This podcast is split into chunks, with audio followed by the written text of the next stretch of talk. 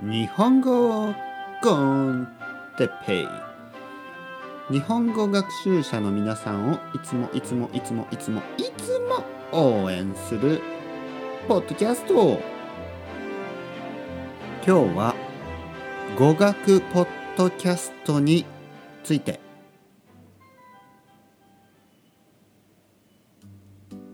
はい皆さんこんにちは。日本語コンテッペイの時間ですね。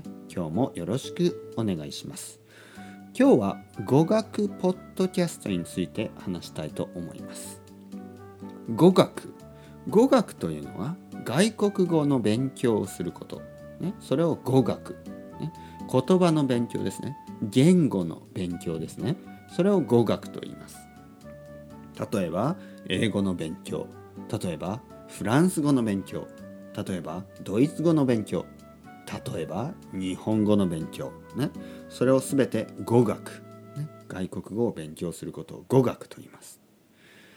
語学のポッドキャストで一番有名で一番素晴らしくて一番良くて、えー、パーソナリティが一番グアポなのは日本語コンテッペですね。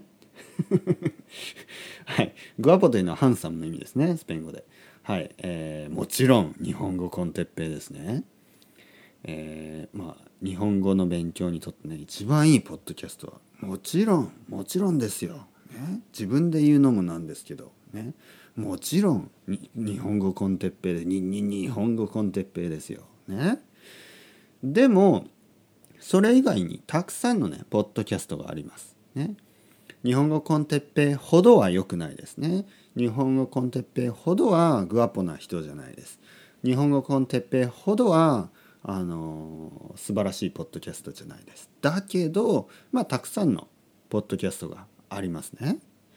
でまあ僕自身もですね僕もスペイン語を勉強する時にスペイン語のポッドキャストをたくさん聞いたし英語を勉強する時に英語のポッドキャストをたくさん聞きました。実は今でもね今でも毎日ポッドキャストを聞いています、ね、毎日。英語のポッドキャストも聞くしスペイン語のポッドキャストも聞きます。日本語のポッドキャストはあまり聞きません。なぜかというと僕はやっぱり語学が好きですからね。言葉の勉強をするのが好きなのでスペイン語とか英語で聞く方がいつもね発見があるんですね。新しい単語知らない単語。知らない文法知らない言い回し、ね、知らない、えー、ことがねたくさん見つかるんですね。だから僕はあの外国語でポッドキャストを聞くのが大好きです。皆さんはどうですか？